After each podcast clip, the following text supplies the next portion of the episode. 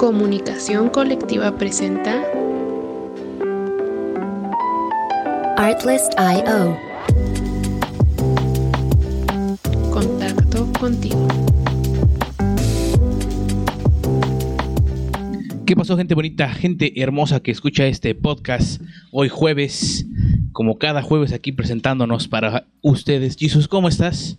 Pues bien, mani manito, este, un poquito mojado por la lluvia que No, nos cayó. Nos agarró el aguacero, ¿no? El cielo se cae, ahora sí queda esa frase. Eh, ¿Cómo te fue la vacuna? Muy bien, traté de ponerme el, la- el tenedor y no se me quedó No, pegado. no se quedó pegado, no, no, no es ese el tema. sirvió. Dios mío, Dios mío, estamos solicitados aquí. Vamos, Sí, cierto, vamos a checar avión. el día de hoy con un invitadazo que tenemos también por tercera, tercer capítulo consecutivo. Consecutivo. Dios mío, estamos en una racha enorme. Estamos imparables. Venimos a presentarles al gran, gran ciudadano, gran historiador aquí el día de hoy que nos viene a acompañar. Señor Así es, Juan así Manuel, es. por favor, hágase el favor de presentarse, por favor. ¿Nos hace los honores? Buenas tardes, yo soy, mi nombre es Juan Manuel Velázquez Salazar y soy cronista, cronista de, de este municipio por parte del Consejo de Cronistas del Estado de Tlaxcala. Pues muchas gracias por habernos aceptado, por, ace- por haber aceptado esta invitación. Y nos honra, la verdad, nos honra tenerlo aquí en este podcast. Eh, lo mismo, lo mismo digo también igual, muchas gracias, les agradezco también por esta promoción que están haciendo. Pues vamos a la machaca. Vamos la a machacar. El día de hoy, pues teniendo una persona como la que tenemos el día de hoy, vamos a, a checar creo que el tema de leyendas, ya que nuestro pueblo es un poquito vasto en cuestiones de, de estos temas. Nos puede, este, nos puede comentar un poquito de las leyendas que hay aquí en, en, en este pueblo. Ahí está el... Los efectos de gran producción.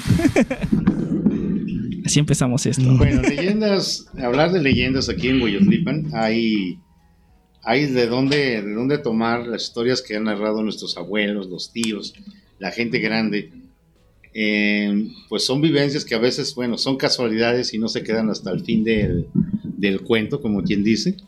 Eh, hay cosas que han ocurrido, por ejemplo, en el ex convento franciscano, hoy Centro Cultural, en donde, bueno, por ejemplo, alguna plática muy mencionada es la de don Sóstenes Moreno, quien se subía en las bardas altas de, del convento antes de que fuera restaurado y apostaba con el diablo. ¿En serio? Entonces, sí. Ah, ah, caray. Sí, Madre Muy atrevido eso. Y bueno, llegaba el momento en donde el diablo pues a veces perdía y obviamente pues a don Sóstenes no le iba tan bien. Lo bajaba, lo tiraba, le, le pegaba, lo cinturoneaba como quien dice y bueno, el pobre señor pues quedaba ahí lastimado, ¿no? Entonces es una de las referencias antiguas también igual. Hay algo que es importante e interesante también hablar, por ejemplo, del nahual mesoamericano No, que es bueno una, mm, una alegoría que existe en varias culturas, en algunas pues este tiene otro nombre, pero en nuestra zona, en nuestra mesa central, eh, generalmente se le llama nahual. Y bueno, sí, yo he- me he dado a la tarea también de recoger las pláticas de la gente y bueno, yo inclusive le titulo cuando me toca hacer algún cuento y dramatizar un poco sobre el tema de que existe un nahual pinto, pintito, que no es mexicanito por su origen otomí. Porque Ah, recuerden que entre la historia que se habla, de lo poco que se ha escrito sobre Hueyotlipan, se habla de que nosotros somos un pueblo de origen otomí. Aunque la, Ah. negua- la, la lengua náhuatl es la que después nos identifica en documentos a partir de 1607, que es el que tenemos más antiguo en el archivo este, que obra en la presidencia municipal. Bueno, Ok. entonces, este, de nahuales, espantos y lloronas y demás, la mujer cara de mula también Ah, sí, es sí, algo, sí, sí. algo muy recurrente. Hemos escuchado. Algo de la mujer cara de mula la refiere un señor que ya falleció que se llamó Crisanto Saavedra. Bueno, este señor Crisanto Saavedra, eh, en aquel tiempo mi abuela pues este, lo tenía bastante corto y cuando se iba a tomar, pues obviamente se desapareció unas buenas horas y llegaba a la casa, ¿no? Mágicamente. Mm, Mágicamente mágicamente. Y en, esta, en lo que es ahora la, la secundaria técnica número 38, en esa subida donde vive la familia Rodríguez, en esa Sí, sí, subidita, antes pues era, era de tierra. Y bueno, generalmente ahí en la noche al darle la vuelta y la casa de la abuela quedaba a unos 100 metros más adelante, pues el tío, no sé si por la borrachera o porque la abuela no le pegara, porque tenía muy buen tino con el tejolote, Ah, pues le atinaba en la cabeza todas las mamás. porque andaba afuera de hora. Y el tío llegaba y decía lo siguiente, no mamá, mamá, este, no me pegue usted, no me pegue, por favor. Y le decía a la abuela, cabre, estoy hijo de... bueno, le decía de qué, ¿no? Decía, mire, mamacita, yo vi una mujer muy guapa, muy hermosa ahí en esa esquina, ahí de los Rodríguez. Y sí, ¿qué cree? Como que me coqueteaba. Y luego yo, hombre, yo también quería. ¿Y qué es lo que hice? Pues me fui acercando. ¿Y qué es lo que sucedió? Que se le iba alargando la cara hasta que le Ay, quedó no. la cara de una mula. Ah, Y la abuela lo que le contestó, hijo cabresto, hijo del maíz, y le dio con el tejolote. Sí, sí le puse una de aquellas también. Y, Muy pero esa referencia se encuentra en diversas partes de nuestra municipalidad, en que existe la mujer cara de mula, ¿no? una mujer muy hermosa, que también igual, eh, desglosando un poco la, la pequeña historia o las pequeñas leyendas que se van tejiendo, viene a cuento aquí la llorona. Sí. Entonces la llorona en todo lugar donde haya agua, donde haya una barranca, donde haya un río, donde Ujú. haya una laguna, siempre la llorona pues va a estar presente. No, y hay un, no sabía eso. hay un caso, un caso referente a la zona que le conocemos ahora como las ardillas. Y ahí en esa, en esa parte de las ardillas, antes pasaba pues la carretera, no es como ahora que ya tiene un libramiento y todo eso. Entonces, la- en esa zona, pues siempre había luego accidentes muy graves. Generalmente la barranca pues estaba honda y la, la- los, este, los traileros al venir a mucha velocidad pues generalmente tenían un accidente, un percance. Y decían lo siguiente, que se, atravesía- se atravesaba en la carretera una mujer vestida de blanco. Pero también igual lo refieren de dos maneras. Una mujer vestida de blanco, pero preferentemente siempre una, la aparición de una niña. ¿De una niña? De una niña. Hay otra parte de la leyenda que está también igual tejida en esa parte de lo que le llamamos la playa azul ya rumbo a San Francisco, Ah, sí. Clásico. en donde se Ah, habla sí. de la de la época de la de la revolución, en donde en aquel tiempo los revolucionarios cuando pasaron por estas tierras mataron a una mujer y esta mujer la dejaron enterrada en, en una de las pequeñas barranquillas que, que se quedaban. O sea que ahí Caray. y se supone que estaba embarazada y dio a luz ya muerta. ¿En serio? Entonces es lo que Ah. se habla en esa zona. Y pues obviamente que esa es la niña que pena y vaga, pero también igual se habla de su madre, que también igual es la que se cruza. Y muchas de las veces los traileros por frenar, pues lo que sucedía era que Son pues, accidentes. un accidente, ¿no? Por evitar eh, la colisión, ¿no? Otra cuestión también igual, pero eso es en Recoba, yéndonos hacia Recoba. Hablan mucho los traileros también en su tiempo de que se aparecía un marrano. Los, marrano. traile- un- los traileros Sí. decían, no, pues ya me encontré, lo atropello y me lo llevo a mi casa, o sea, tan Eh, fácil sí. para que no corra, Para y me lo llevo a mi casa. Comida Se gratis. oía el trancazo ¿Quién de tiene un marrano? el impacto con el animal y cuando bajaban absolutamente no había nada, ¿no? Entonces son parte de, la, de los cuentos, de las leyendas que se van tejiendo con el tiempo y que per- perviven hasta nuestros días. Actualmente la zona de que es de las ardillas, pues el último accidente ocurrió más o menos en el 2002, me parece, accidente así muy, muy sonado, que fue una familia que cruzó, se les ocurrió en aquel entonces a un grupo llamado de la CENUG en aquel entonces, junto con algunos vecinos de por ese rumbo, y se les ocurrió poner un tope.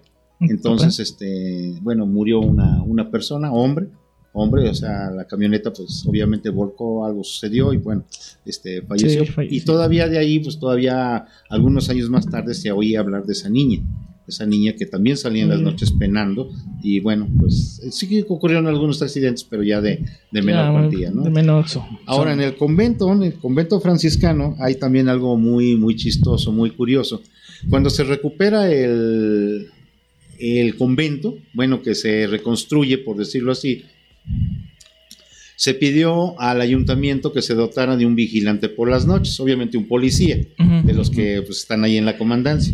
En aquel entonces el que estaba a cargo era Seferino Cortés Macías, comandante de tal corporación. Bueno, y el castigo que había para los oficiales era convento. Si se portaban mal y estaban arrestados, les tocaba convento. Que te, te portaste mal, te vas al convento a cuidar esta Te vas noche. al convento y no precisamente a, a cuidar las monjas, No. porque luego también igual se presta a, a juego, ¿no?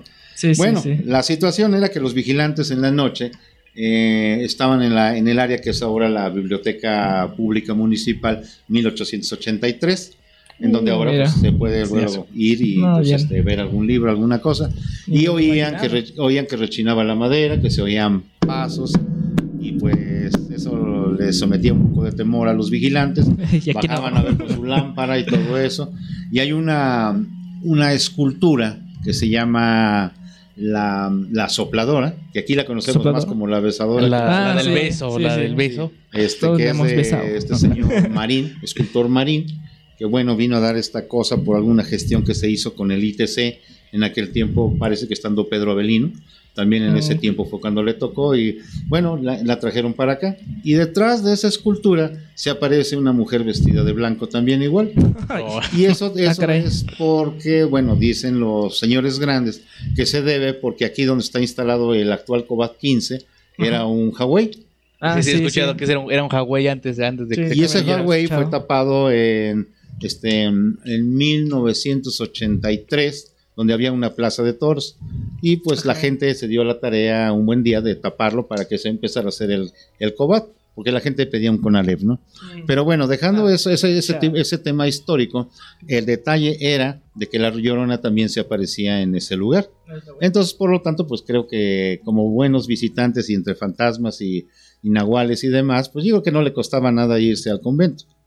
Bueno, y la cosa, y a lo mejor hasta hacer, hasta, hasta hacer amistad con don Fray Joseph Moreno, quien fuera el último guardián franciscano en el año de 1800 1648. Sí, En 1600. 1648. Y bueno, es un monje que ya les contaré también algunas cosas que, que ocurrieron ahí y les dieron honrosa sepultura, creo que a esos restos, eh, por parte de don Mauro Rivera, también este Robles Rivera, que está aquí al oriente de la población, de este lado. Sí, este, está la, la, este, la tienda de él. Y bueno, fue siendo presidente municipal en 1979, les dio constitucional sepultura a esos restos. Pero entonces hay ahí cosas, hay muertos, ahí vino el ejército, sacó mm, un tesoro, también igual ornamentos de plata, se los llevó, el famoso tesoro del ex convento. el famoso tesoro de los conventos, cercaron toda el área, de hecho fueron tres visitas las que hicieron los militares y pues se llevaron en cada vez se llevaron algo, entre ellos pues los huesos fueron los que los desecharon, los dejaron ahí como buitres carroñeros, ya los huesos ya no se los podían comer. Y esos fueron los que fueron a parar en la presidencia, anduvieron casi los tres años, hasta que don Mauro les dio, don Mauro Robles, les dio constitucional sepultura, porque no se hizo misa ni mucho menos.